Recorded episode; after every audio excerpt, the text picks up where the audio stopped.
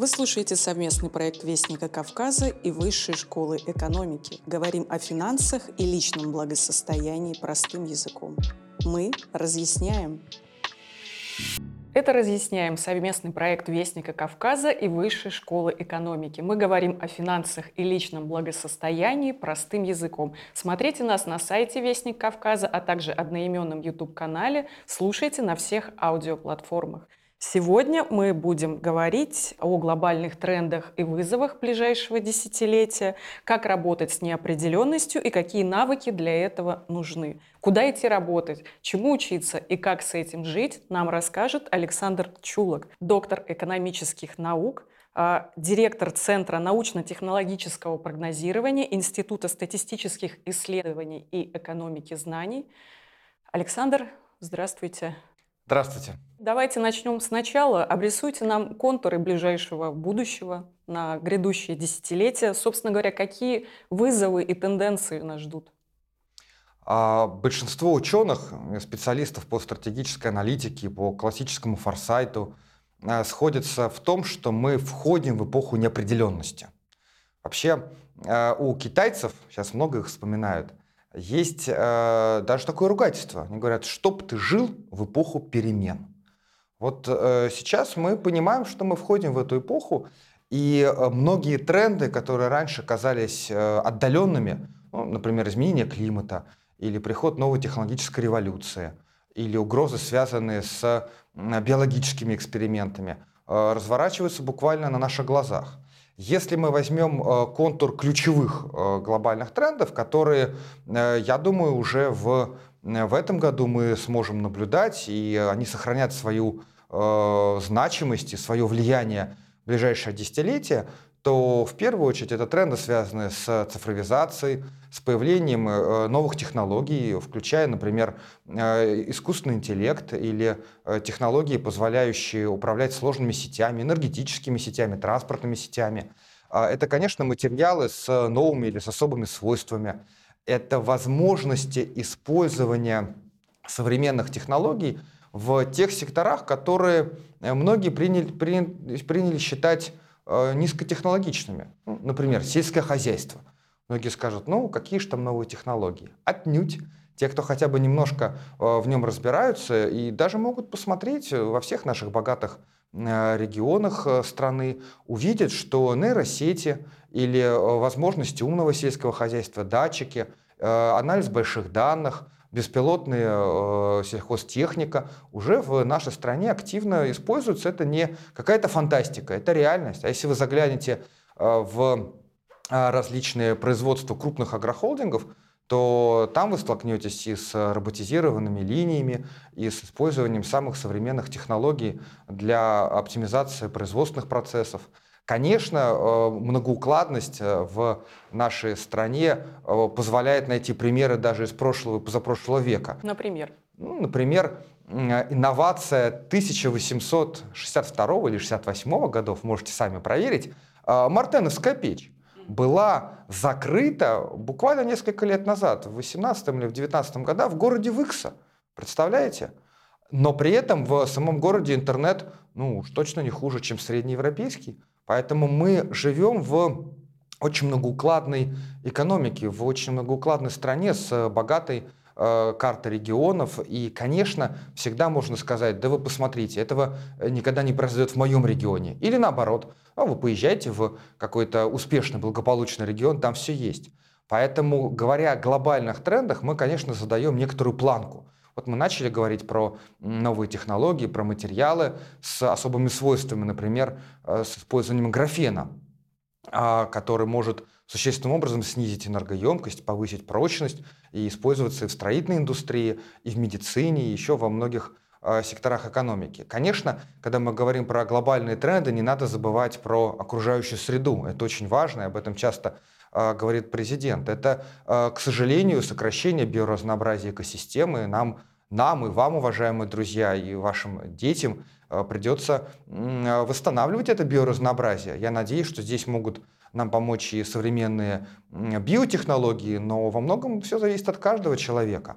Конечно, это тренды, связанные с э, освоением космоса. А, например, один из э, великих визионеров э, нашего времени Илон Маск. Я думаю, вы многие про него слышали. Да, по-моему, все уже Несколько слышали. лет назад обещал к 2050 году вывести миллион человек на Марс. Ну вот, друзья, скажите, а это важно? Миллион он вывезет к 2050 году или 999 тысяч? в 2050 или, например, 15 э, июля 2052 года. Важна постановка. Вот глобальные тренды нам позволяют задавать э, такие постановки, ну, если хотите, планетарного масштаба, вокруг которых, как, собственно, тот, тот же Илон Маск делает, объединяются великие ученые, инженеры талантливые, бизнесмены со своим капиталом, э, власть, общество. И вот такие постановки, мне кажется, очень важны. Нам Э, надо их ставить. Постановки, связанные, например, с увеличением продолжительности жизни. Э, в той же Японии э, принята программа «Общество 5.0», где ключевой показатель, вы только вдумайтесь, обеспечение средней продолжительности жизни к, до 120 лет к 2030 году. Так когда пенсия начнется? А, коллеги, конечно, сейчас немножко корректируют э, свои прогнозы, но тем не менее. И вопрос здесь не только про пенсию, вопрос про то, что это совсем другая экономика города, вообще другой город – это другая система здравоохранения. А теперь давайте представим, вот наверняка а, многим э, из вас 20-30 э, лет, ну и даже со студентами, когда мы часто работаем, взаимодействуем, а, они говорят, мы молодые, и этим они гордятся. Молодые, активные. А теперь представьте себе, что ну, вот пожилой в вашем понимании человек, 70, 80, ну, 85, ну, точно уже никто не будет спорить, что это пожилой человек. Да? А представьте себе, что такой пожилой человек, благодаря, например, нейроинтерфейсам, которые позволяют осуществлять профилактику нейродегенеративных заболеваний, таких как Альцгеймер или Паркинсона, прекрасно себя чувствует. А у него благодаря экзоскелетам и технологиям реабилитации все хорошо с моторикой. И главное, есть э, важный э, конкурентный задел, которого у молодых пока что нету, и никаким нейроинтерфейсом его не передать. Опыт – Э, многие, наверное, смотрели фильм «Стажер» с Робертом Де Ниро, очень теплый, приятный. Но давайте представим себе, что вот такие вот новые молодые в 80, 85 или 70 начинают конкурировать с вами, с молодежью. Вы можете улыбнуться, но несколько да. лет назад на соревнованиях по программированию э, призовые места взял э, учитель биологии, если не ошибаюсь, ему порядка 65-66 лет. Это уже происходит, это наша реальность. И, конечно, для того, чтобы смотреть на эти тренды не только как на вызовы или на угрозы, а для того, чтобы использовать эти возможности, для того, чтобы иметь кругозор в 360 градусов, то есть смотреть и на экологические тренды, понимать экономические, погружаться в социально-демографические тренды, э, трезво и критично смотреть на политические тренды, разбираться в научно-технологических трендах, э, необходимы особые инструменты, особые подходы. Какие? в мировой практике, и надо сказать, э, Россия здесь не только э, копирует эти практики, наоборот, как сейчас модно говорить, мы даже трендмейкеры. Так вот, в мировой практике уже более 70 лет используется инструмент классического форсайта для работы с будущим. Ну, вы скажете, мы слышали про форсайт, мы даже где-то в нем участвовали. Но, тем не менее, разъясните, что такое форсайт? Надо, наверное, разъяснить, иначе может произойти, как в старом таком добром анекдоте, как двое встречаются и говорят, слушай, да слышал я этого повороте, он картавит, шепеляет, в ноту не попадает. Как? Ты был на его концерте? Не, мне сосед напел. Так вот, чтобы понимать, что такое форсайт, лучше, конечно, обращаться к истокам. Изначально э, датируется, э, если отбросить, конечно, Нострадамусов или э, великих фантастов, таких как Герберт Уэльс, все-таки датируется начало Форсайта американская корпорация Rand, которая в 50-е 60-е годы прошлого века задалась таким вопросом. Им надо было держаться, держаться надо было против Советского Союза, а, но э, денег было не очень много, проще говоря, ограниченный был бюджет, им надо было отобрать перспективные технологии. Они собрали ученых, применили метод Дельфи, э, опроса, и отобрали соответствующее направление. К ним съездили японцы, им дико все понравилось. И сейчас Япония формирует уже 12-й по счету Дельфи. То есть они с 70-х годов стали делать его регулярным. А в советское время у нас тоже была очень неплохая школа а, прогнозирования и планирования. А, разрабатывались и разные подходы, тот же подход ТРИС Альтшулера, очень э, серьезный системный анализ, который многие до сих пор используют. Но форсайт и прогнозирование не одно и то же. В классическом понимании форсайт — это систематическая оценка перспектив развития науки, э, бизнеса, экономики, соответственно, э, общества, даже природы с а. учетом глобальных трендов, б опоры на те заделы, те возможности, которые есть. И самое главное, вовлечение всех тех, кому в будущем жить. То есть, друзья, вас, нас, с нами, компаний, ученых, представителей вузов, э, регионов, государства. Это э, существенным образом отличает э, классический форсайт от традиционного прогнозирования. Ну, сами понимаете, классический прогноз можно сделать в высоких кабинетах силами нескольких очень талантливых и умных ученых, а потом его спустить сверху. Нравится вам, не нравится, выполняйте. Ну, скажите, насколько вам будет комфортно, если мы начнем вам указывать, что делать и как жить? А если мы поступим по-другому? Если мы вместе с вами соберемся, посмотрим на а, различные научные статьи, а, изучим патенты, посмотрим на другие мировые прогнозы и обсудим, к какому будущему мы можем или хотим прийти вместе составим дальше а, план действий, разработаем а, как маршруты и альтернативные, может быть, маршруты, поищем дорожную карту, посмотрим облик будущего, к которому мы вместе хотели бы прийти и который хотим вместе сформировать. И у каждого будет право высказаться, где-то согласиться, где-то не согласиться, но, по крайней мере, мы сделаем это сообща. То есть любой человек может научиться форсайту? Если исходить из ваших слов? А, ну, как было сказано в замечательном рататуе, э, любой может стать великим поваром, но не каждый может уметь хорошо готовить. В принципе, мы понимаем и видим это э, даже на примере наших студентов, которые посещают нашу магистрскую программу Science, Technology, Innovation, Governance, она читается на английском, э, что очень много талантливой молодежи осваивают технологии и инструменты форсайта. Но тут надо сразу э, маленький нюанс уточнить. В классическом форсайте по состоянию на 2023 год содержится порядка 80 различных методов и инструментов. Представляете, друзья, насколько это мощная, сильная, научно обоснованная э, методология, даже что методология? Э, область знаний. То есть классический форсайт, как губка, втянул и инструменты маркетинга, и э, с точки зрения анализа трендов, и инструменты тренд-вотчинга или трендспотинга, как сейчас модно говорить. Очень много мы взяли у социологов в плане опросов, углубленных интервью, фокус-групп. У нас есть и собственные инструменты, такие как форсайт-сессии. Но это не просто все пришли, э, поговорили, сделали фотографии в соцсетях, сказали, ой, у нас был форсайт. Конечно, нет, друзья. Качественную форсайт-сессию надо месяц готовить, чтобы вы понимали. Это инструменты, связанные с разработкой сценариев, э, инструменты, которые мы заимствовали у стратегического менеджмента, стратегической аналитики.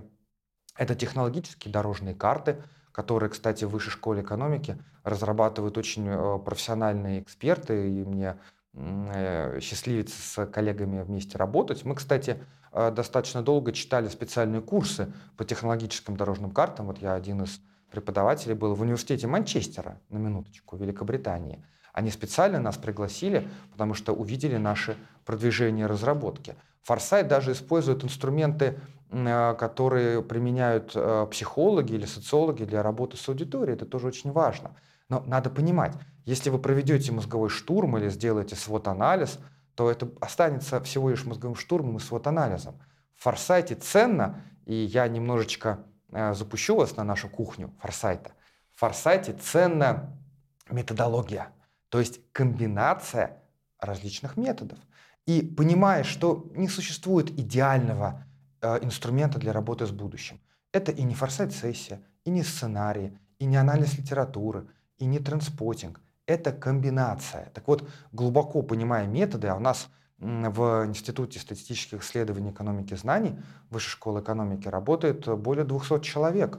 А, и многие коллеги профессионально занимаются моделированием, изучают статистику, новые методы форсайта, социологические инструменты. Так вот, глубоко понимая плюсы и, не, и минусы методов, мы недостатки одних инструментов компенсируем э, сильными сторонами других. То есть мы комбинируем. И в различных форсайтах, в зависимости от уровня, национальный это уровень или даже международный, региональный или корпоративный, или, почему бы нет, э, уровень личностного форсайта. Вот со своими студентами э, слушателями MBA, я иногда делаю такие личностные форсайты. Чем вы как личности менее комплексные, чем компания. Я думаю, что некоторые могли бы даже бросить вызов э, среднему бизнесу по комплексности личности. Так вот, мы э, используем иногда от 5 до 10, а иногда и 15 различных инструментов в рамках наших форсайт-проектов.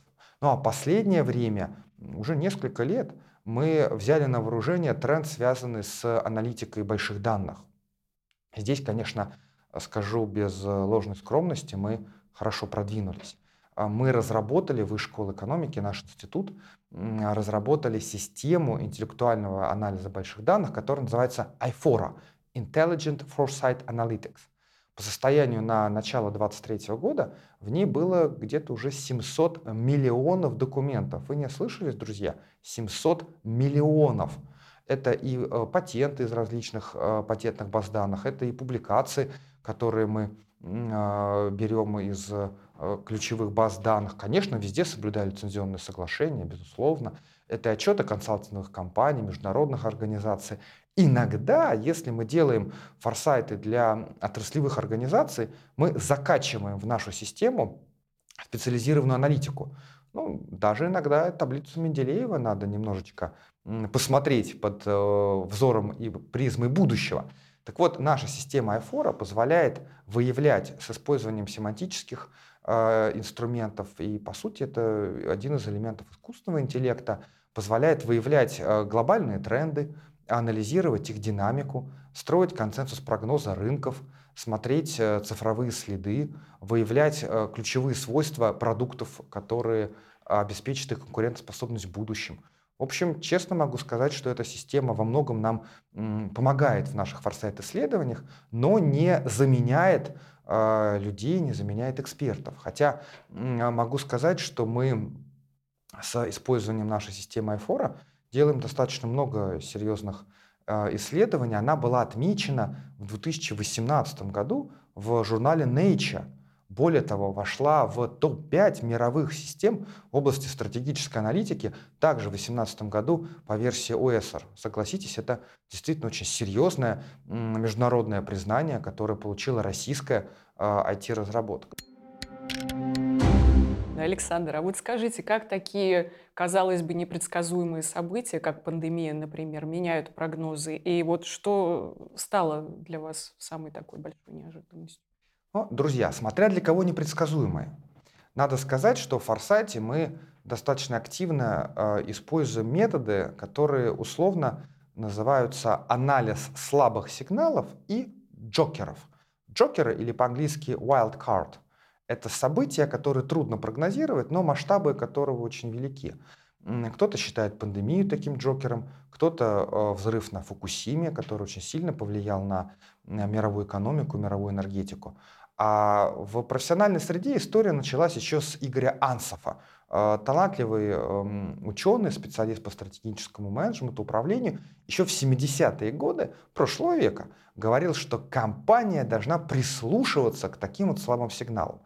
И могу вам преподоткрыть еще одну карту э, будущего. Мы сейчас активно э, работаем с нашими вышкинскими математиками, они очень талантливые, вы знаете для того, чтобы попробовать вот эти джокеры выявлять не только экспертными методами, но и математическими. Я думаю, что результаты должны быть очень интересные. Так вот, в классическом прогнозировании, в разработке стратегии, например, если вы почитаете в планах различных компаний, часто такие трудно прогнозируемые а, события отвергаются. Ну, даже серьезные экономисты любят говорить «при прочих равных». А вот э, что э, остается за контурами этих при прочих равных? Ну, вам всегда скажут, вы знаете, вот 95% у нас попало в стратегию, а 3-5%, ну, можно же ими пренебречь. А теперь давайте зададим вопрос. Где находятся Apple, Microsoft, где находятся Илона Маски, где находится пандемия? Как раз на этих, ну, если вы представите себе гауссово распределение, условно, конечно, то вот эта вот шляпа попадает в разработку стратегии, а хвостики отсекают. Так вот, не рубите хвосты, друзья. Не надо в этом распределении убирать события, которые, казалось бы, никогда не произойдут. Ну, например, наш э, футуролог, научно обоснованный, такие бывают, наш футуролог, большой коллега и друг э, по разработке прогноза из университета сингулярности Хосе Луис Кардейра выпустил недавно книгу, его перевели, кстати, на русский язык «Смерть должна умереть». Ее можно найти э, в издательствах, и он утверждает, что к 2050 году человечество обретет бессмертие. Ну, все, наверное, сейчас улыбнутся и скажут, ну ладно вам, про 120 лет мы еще, конечно, поверим, а вот бессмертие, как же так? Ну, во-первых, давайте встретимся в 2050 на Марсе или еще где-то и проверим. А во-вторых, друзья, вспоминаем про постановки планетарного масштаба. Ну вот что, так принципиально 2050 год это будет или 2065? Бессмертие или радикальное увеличение продолжительности жизни? Смысл в том, что это совсем другая медицина, совсем другая экономика, совсем другое общество, совсем другая система целеполаганий. Вот что важно. Поэтому из этих джокеров, когда мы работаем с бизнесом, когда мы делаем форсайты для компании, а их очень много – Потому что все компании хотят иметь какую-то платформу, основу для управления будущим. Мы, конечно, а, составляем перечень таких джокеров. Причем они могут быть как в такого футурологического плана, так и вполне реальные, рядышком. Ну вот представьте себе, что все домохозяйства у каждого дома будут 3D-принтеры. Ну, вы скажете, а зачем? Ну, вспомните себя 15-20 а, лет назад. Никто не мог представить, что дома будет принтер. А сейчас у многих даже лазерные, даже цветные принтеры, ничего страшного, у всех есть. Так вот, представьте, что будет такой 3D-принтер, и вам не нужно будет какие-то мелкие детали печатать, не, не нужно будет стоять в очереди в, в логистических цепочках. Кстати, наши э, хваткие э, небольшие бизнесмены быстро подсуетились, когда увидели возможности, скажем, на таком 3D-принтере печатать бамперы или запчасти для автомобилей. Не ждайте за границей по 5-6 месяцев, в три дорого а за день взять и напечатать. Э, быстро наш человек схватил вот эту бизнес-идею. Так вот, представьте, что везде будут такие 3D-принтеры. Как это повлияет на ритейл, как это повлияет на системы доставки, на логистические конструкции.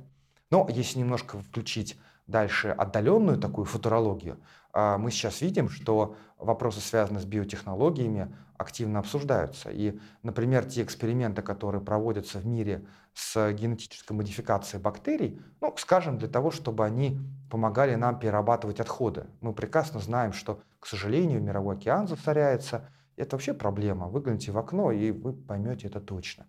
Так вот, бактерии могут помочь нам перерабатывать и твердые бытовые отходы и бороться с загрязнением океана. Но давайте чуть-чуть включим такого креативного футуролога. А что, если бактерии от вот этих твердых бытовых отходов перекинутся на человека? Ну, чем вы хуже? Я думаю, повкуснее будете. А если уж совсем заглянуть в отдаленное будущее, представьте, что появятся бактерии, питающиеся электричеством. Как так? Как вы будете тогда с ними бороться? Улыбаетесь. Друзья, конечно, когда а, футурологи рассказывают такие вот отдаленные джокеры, мы все улыбаемся. Но расскажите сами себе ваш сегодняшний день 4 года назад. Вот себе 4 года назад то, что сегодня с вами происходит, то, что вы видите. Вы бы не то, что улыбнулись, вы бы взялись бы за голову и сказали, ай-яй-яй, почему же я не могу использовать мои знания, чтобы предвидеть эти события? Так вот, в классическом форсайте мы не отвергаем возможные варианты будущего, но смотрим на них все-таки обязательно научно обоснованно. Мы все время стоим на базе, на платформе научных знаний. Но это не значит, что нам надо смотреть на будущее консервативно. А компания Shell в свое время предусмотрела очень интересный факт. Предвидела, я бы даже сказал. Один из, из их ведущих аналитиков задал вопрос, что влияет на цены на нефть. А это было еще до нефтяного сговора, до ОПЕКа. Ну, все тогда говорили, ну, компании могут договориться. Но такие сговоры антимонопольная служба США очень хорошо отслеживала. Надо сказать, что делали они это настолько филигранно, что многие, многие законы, российские в том числе, использовали их наработки для формирования национальных систем э, антимонопольных. Но кто мог предположить, что договорятся страны? Как вы будете тогда поступать? Вот такой аналитик из компании Shell предугадал это, предвидел, убедил руководство разработать такой сценарий, и Shell заложил это в систему возможных будущих. Вы скажете, слушайте, но компания Shell-то все равно не смогла остановить сговор ОПЕК. Да, не смогла, но вышла из этой ситуации наименее потрепанной. Поэтому к тем сценариям будущего, которые формируются в том числе такими джокерами, вы будете э, более готовы, более адаптированы, если сможете их э, каким-то образом просчитать и предвидеть. Это очень важный момент. Я могу поделиться с вами э, интересным наблюдением. Вместе с ассоциацией менеджеров мы делаем уже несколько лет форсайт будущего управленческих профессий. То есть мы спрашиваем топовых управленцев в нашей стране. Это и высшие руководители, это директоры по маркетингу, по HR, а, финансовые директоры. Мы их спрашиваем, скажите, пожалуйста, а вот какие компетенции, какие навыки определят портрет эффективного управленца через 5 лет? И э, последние годы, а в этом году, вот буквально несколько месяцев назад мы получили эти результаты, э, мы увидели очень интересный э, ответ он вошел в э, топ-лист э, этих компетенций, умение видеть возможности в сложной, неопределенной среде и быстро адаптироваться под них. То есть это смекалка? Вы скажете, это наша российская смекалка. Когда дедлайн был вчера, когда все поменялось, все не так, но мы все равно находим эффективные решения. Да, друзья, это наша российская смекалка. Но есть один важный нюанс он заключается в том, что на одной смекалке далеко не уедешь. И мы рассматриваем компетенции как портфель, как набор. Не одну какую-то или две компетенции, а как целый набор. Если мы посмотрим дальше, то надо, конечно, совмещать критические навыки и креативные, а у нас с этим не так просто. У нас либо все критикуют, ну, знаете, критиковать не делать, либо все летают в облаках, все такие креативные. Но это тоже, а, как только приходит вопрос, связанный с ответственностью, это тоже накладывает на креативщиков определенные ограничения. Говорит, а как найти середину? Мы про будущее. Так вот, а, важно найти баланс. Не только со своей смекалкой, а с умением критически мыслить и креативить. Это еще не все.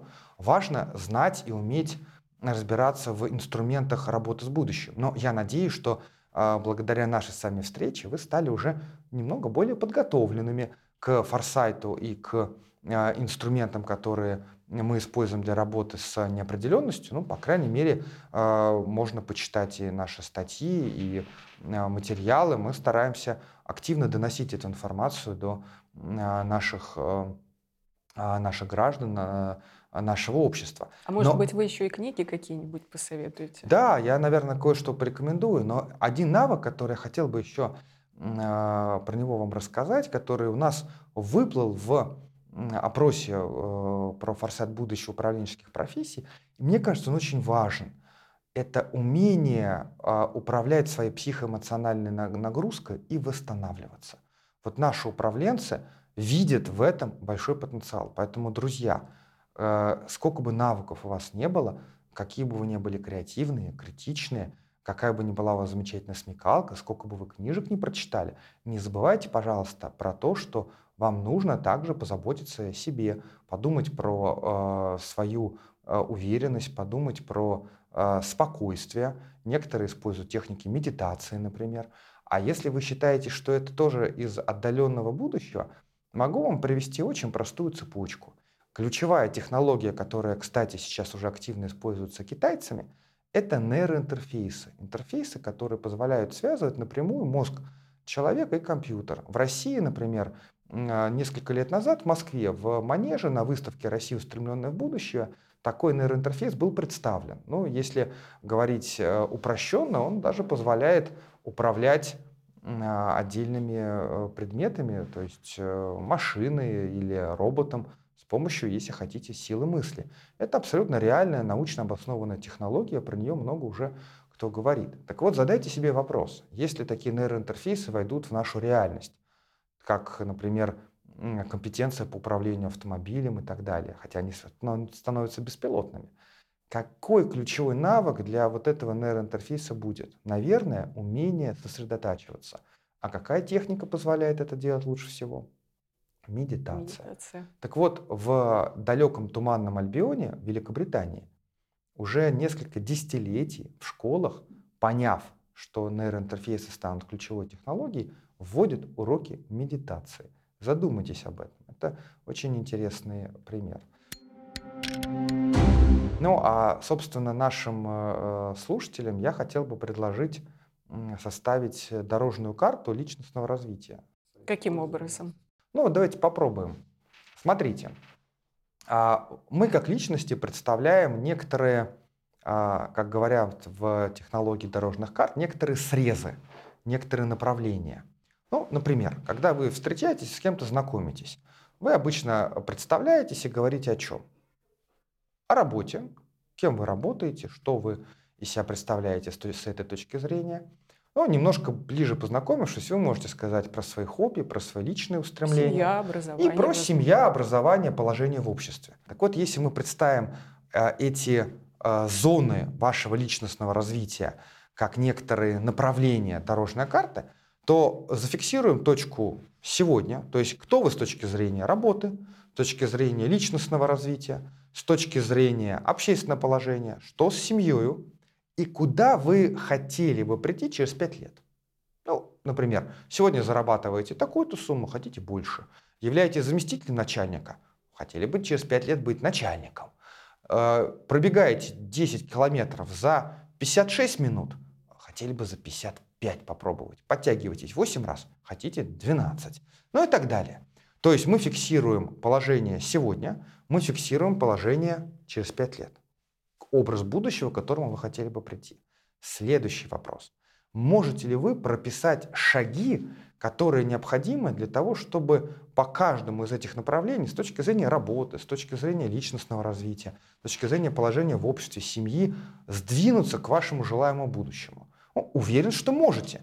Вы можете сказать, ну хорошо, если я хочу повышения, мне нужно ну, принести вот такой-то проект, либо написать статью, либо добиться вот таких-то результатов, ну и так далее.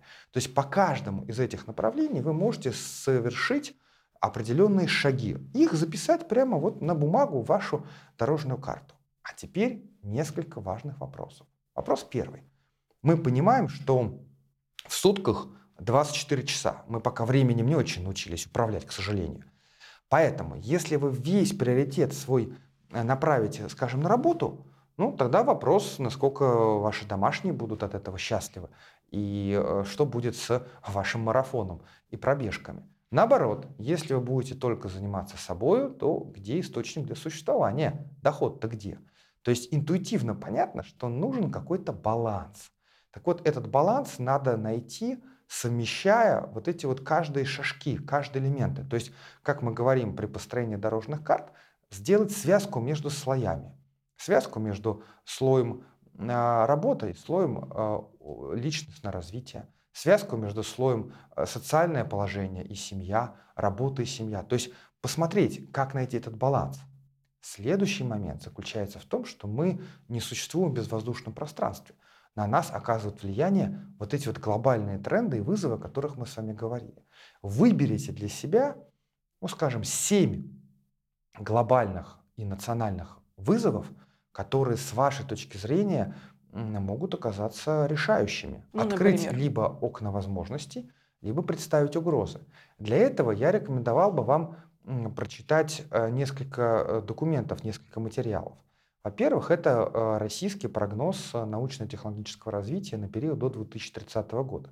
Он был утвержден правительством в 2014 году, находится в открытом доступе, его легко найти. К слову сказать, он вошел в топ-5 а, наиболее значимых, наиболее серьезных мировых прогнозов по версии ОСР в 2018 году. Туда также коллеги включили э, китайский план до 2045, замечу. Сейчас они его корректируют до 2050 года, японский прогноз и еще ряд других. Какие же глобальные тренды, скажете вы, могут оказывать влияние на меня, на личность? Ну, элементарно. Например, цифровизация. Если вы работаете бухгалтером или у вас много рутины в вашей деятельности, то, возможно, цифровизация станет для вас определенным вызовом. Я, конечно, не э, стал бы э, алармистски говорить, что вас заменят роботы уже сейчас, Хотя есть, конечно, такие исследования. Например, коллеги из Всемирного экономического форума в своем отчете, во Future of Jobs Report, посчитали, что к 2025 году, то есть почти завтра уже считайте, порядка 85 миллионов рабочих мест исчезнет вследствие роботизации, цифровизации. Ну, правда, потом мелким шрифтом они дописали. Да вы не переживайте, 97 появятся. Но объясните это продавцам, управленцам, может быть, не очень хорошим преподавателям, охранникам, водителям. Да ты не переживай, мы тебя зато роботом заменим. Но после этого они, видимо, еще немножко подумали и написали, что 125 лет есть у человечества, пока его полностью заменит искусственный интеллект. Все современные исследования говорят о том, что все-таки на данном этапе и технологии искусственного интеллекта, и роботизация не столько заменяет человека, сколько помогает ему делать работу эффективнее. Но здесь мне хотелось бы вас предупредить. Если вы хотите совсем сконцентрироваться на рутинных операциях, ну, как часто в народе говорят, голову не особо прикладывать, то вы в зоне риска. Все-таки наша особенность, друзья, человека заключается в креативности. Хотя и здесь искусственный интеллект и роботы пытаются бросить вызов. Ну вот могу личной историей поделиться, если хотите. Да, с удовольствием, а, У меня уже не как у директора Центра научно-технологического прогнозирования, сейчас на столе лежит одна публикация. Это а, детские сказки, которые я рассказывал своей дочке. И я хочу э, к, к этим сказкам э, сделать иллюстрации. Так вот, я стал искать хороших художников, иллюстраторов, и выяснилось, что а, у меня 18 небольших сказок. Выяснилось, что такой объем картинок они готовы рисовать от 5 месяцев до года. Можете себе представить? Да, это очень долго. Я не готов ждать столько времени. Э, я хотел бы быстрее. И э, те инструменты искусственного интеллекта, нейросетки, которые сейчас существуют, позволяют фантастическим образом ускорить этот процесс. Я думал, может быть, мне удастся их использовать для того, чтобы нейросеть нарисовала картинки по моим сказкам. Но выяснилось, что самый эффективный вариант – это человек, художник, дизайнер, а может быть и программист, который использует нейросеть, а дальше дорисовывает по своему образу. И вот это позволяет с нескольких месяцев сократить срок буквально до нескольких дней. Это действительно очень интересный пример объединения человеческих усилий и э, технологий искусственного интеллекта. Хотя некоторые нерадивые художники уже начинают жаловаться, что их заменяют нейросети. Ну, может быть и хорошо, если они не очень ответственно и талантливо исполняли свою обязанность. Так вот, э, такие глобальные тренды, как э, цифровизация или появление материалов с новыми свойствами, роботизация, а может быть изменение климата, могут существенным образом оказать влияние на вашу дальнейшую судьбу. У нас в России очень богатая агроклиматическая карта, много разных регионов, вы прекрасно это знаете. Так вот, уже сейчас из-за изменения климата мы беседовали с многими фермерами, потому что исследуем агропромышленный комплекс, это один из наших э, таких представляющих интерес объект исследования, а, и они удивляются, говорят, понимаешь, приходят вредители, там, клоп-черепашка, например, или даже саранча, о которых мы только в учебниках читали, они уже в наших регионах. Э, действительно, мы видим, как вот эта климатическая карта, агроклиматическая карта сильно трансформируется. Изменение климата – это не то, что за стеклом или меня не коснется. Это коснется всех и каждого в ближайшие годы. Поэтому здесь, друзья, я бы на вашем месте подумал, где вы можете использовать и в чем вы можете использовать а, этот э, вызов глобальный. Следующее направление связано с формированием умных городов. Могу вам сказать, что в Кремниевой долине сейчас добрая половина стартапов сосредоточена на том, как бы э, концепцию умного города представить под ключ. Ну, вот такое коробочное решение. Только вдумайтесь, приходим мы в любой город. Э, Грозный, Санкт-Петербург, Москва, Лондон, Рязань, э, Дейли, Сидней. И за полтора-два года он умный, с датчиками, с инфраструктурой, с интеллектуальными транспортными системами, с энергетическими интеллектуальными транспортными системами, с умными домами, с иммерсивной реальностью дополненной и так далее. Вот в эту концепцию встроиться было бы очень интересно. Не говоря уже, конечно, о глобальных трендах, связанных с улучшением человека. Я как экономист иногда цинично смотрю на эти глобальные тренды и могу вам сказать, что рынок, мировой рынок товаров для пожилых оценивается в триллион долларов к 2025 году. А получить от этого рынка хотя бы небольшую нишу мы точно можем, а, благодаря различным заделам, в том числе и в медицине и в биотехнологиях. Или, например, один из важнейших а, рынков, который будет тоже а, хорошо развиваться, рынок функциональных продуктов. Вообще рынок фудтеха, технологий, которые позволяют использовать наши заделы, связанные с сельским хозяйством, но при этом э, использовать и смотреть на это технологически обоснованно. Вот э, стартапы в области фудтеха растут очень большими темпами, и они оцениваются в десятки миллиардов долларов. Почему бы не, э, почему бы вот этот глобальный тренд в свою личную дорожную карту не записать? Мне кажется, это была бы хорошая идея. Вы уже упомянули те же нейросети. А в свое время массовое распространение персональных компьютеров э, уничтожило звукозаписывающую индустрию. Фотошоп подкосил владельцев фотостудии. Вот скажите так более детально, какие сферы сейчас находятся под угрозой, куда не стоит инвестировать? Вы знаете, мне кажется, что те тренды, которые мы сейчас наблюдаем, обладают очень большой изменчивостью и волатильностью. Если мы посмотрим на ретроспективу, то даже те направления, которые, казалось бы, вымерли, ну, например, машинистки, которые печатали на печатающих да. машинках, да, вот любят приводить в пример, или девушки, которые помогали осуществлять э, связь, да, алло, девушка, соедините, угу. да, по телефону.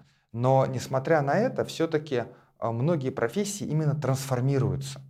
Поэтому в а, научной, в академической среде а, мы не очень любим выражение профессии будущего, профессия, потому что, ну вот смотрите, профессия журналиста, или профессия врача, или профессия а, преподавателя, а насчитывают тысячи лет. Но меняются требования к компетенциям, которые необходимы для того, чтобы быть хорошим врачом, хорошим журналистом, хорошим юристом, хорошим преподавателем. Сейчас, например, это знание а, технологии э, работы с искусственным интеллектом и с большими данными. И у нас в высшей школе экономики много профессий, связанных с цифровым юристом, цифровой логист, а, активно развиваются. Там конкурс очень высокий mm-hmm. на эти места, например. Да? А, и я бы сказал, что при выборе о том, куда инвестировать время, и либо финансовые ресурсы, либо куда пойти учиться, зависит, наверное, скорее не от того, что точно будет в спросе. Здесь мы увидим и взлеты, и падения. А от того, э, какое, как мы называем это, неизбежное будущее, позволяет вам те или иные направления сформировать. Я поясню. Ну вот в мое время, когда я поступал в высшую школу экономики, это было уже почти 30 лет назад.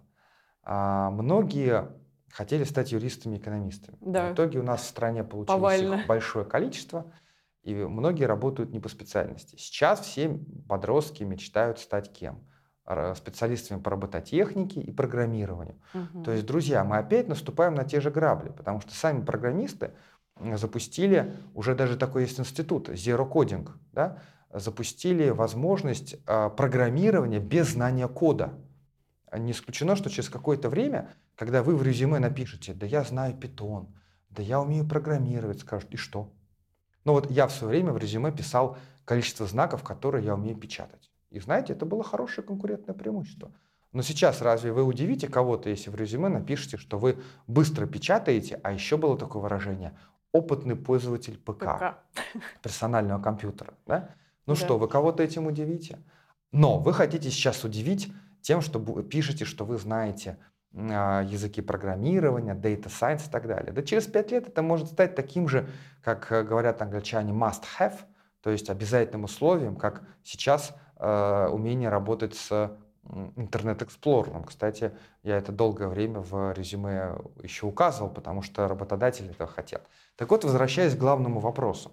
А, если раньше специалисты по а, HR, по управлению персоналом еще спорили, придется современным э, ребятам менять профессию, не придется, то последние годы они перестали уже спорить и сказали точно, точно придется. Вот какую бы вы ни выбрали специальность, какую бы вы ни выбрали профессию, примите как факт, что 3-4 раза за свою жизнь вам сменить придется ее. Это очень важный момент. Не пугайтесь этого, потому что э, действует у нас еще такой паттерн э, наследия, э, не только советское, это было и в других странах, но прошлого века. Выбери вуз, выбери профессию, учись да. хорошо, получи желательно красный диплом, и тебя профессия будет кормить всю жизнь, ну, получай курсы, проходи курсы повышения квалификации. Друзья, не работает. Ну хорошо, а есть какой-то навык, который позволит тебе успешно работать там, вот до пенсии? Можно ли ему научиться? Я могу поделиться своим личным мнением. Я надеюсь, что в любых э, сценариях будущего, то есть будут ли это, э, будет, будет ли это сценарий, когда ключевыми навыками станут, например, эмпатия, э, либо эмоциональный интеллект, вот о чем многие говорят, да, или как э, Джек Майза, либо бы говорил, ну, занимайтесь э, спортом, сочиняйте стихи, творчеством. Ну, если ты Джек Ма, наверное, можно себе это позволить. Надо сначала заработать на это, да? А либо если у нас будет другой сценарий, когда вернутся обратно все профессии, связанные с физическим трудом. Потому что, несмотря на то, что мы с вами, друзья, много говорили про цифровизацию, про то, что вот-вот роботы заменят человека, но давайте вспомним период пандемии. В сельском хозяйстве, да никто никого не заменил. Э, велик спрос был и в той же Великобритании, и в развитых странах и на грузчиков, и на электриков, и на сантехников, и на сезонных рабочих в сельском хозяйстве.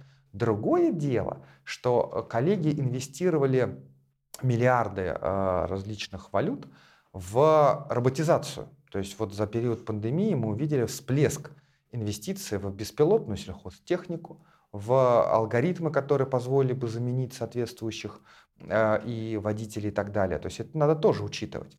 Так вот, я надеюсь, что при любых сценариях навык работы с будущим, ну то есть форсайт, останется неизменным. Поэтому я очень надеюсь, что те э, компетенции, которые вы э, на протяжении небольшой нашей встречи приобрели, а может быть еще приобретете, если э, посмотрите те статьи, которые мы пишем, например, в журнале Foresight. Я бы вам его очень рекомендовал. Он входит в первый квартале очень серьезных международных баз данных. Там публикуются российские, зарубежные исследователи. И он находится на столе у всех крупных бизнесменов и чиновников. Поэтому э, я рекомендую его, он в открытом доступе, все самые свежие номера. Я рекомендую его обязательно читать, там много и про форсайт, и про будущее секторов экономики. Так вот, я надеюсь, что навыки и умения работы с будущим навыки и умение учиться и адаптироваться под быстрые изменения внешних условий окажутся ключевыми на протяжении как минимум ближайших 100 лет и вам помогут. А вот будете ли вы их применять в э, экономике совместного потребления, объемы которой, кстати, уже оцениваются в 1,4 триллиона долларов, или в экономике впечатлений, или вы станете главными в так называемой серебряной экономике пожилых, а, или вы будете применять эти знания в юнит-экономике, или вы станете новыми апологетами компаний бирюзовых или компаний DAO, децентрализованная автономная организация на базе блокчейна. Или, может быть, вы захотите в экономику доверия приложить свои усилия. Вот куда именно вы э, захотите э, свои э, креативные, сильные стороны направить, это, как всегда, остается выбором за вами. И, возможно, будете, будете менять эти направления. Но умение быстро адаптироваться, умение строить свою дорожную э, карту, умение э, и знание, что такое классический форсайт, я очень надеюсь, вам помогут при любых сценариях будущего. Александр, спасибо большое за очень интересную, содержательную беседу. Получила огромное удовольствие. Надеемся вновь увидеть вас в студии. Спасибо, надеюсь, раньше, чем в 2050 году. Согласна. А я напоминаю, что это был совместный проект Вестника Кавказа и Высшей школы экономики. Смотрите нас на сайте Вестник Кавказа, на одноименном YouTube-канале, а также слушайте на всех аудиоплатформах.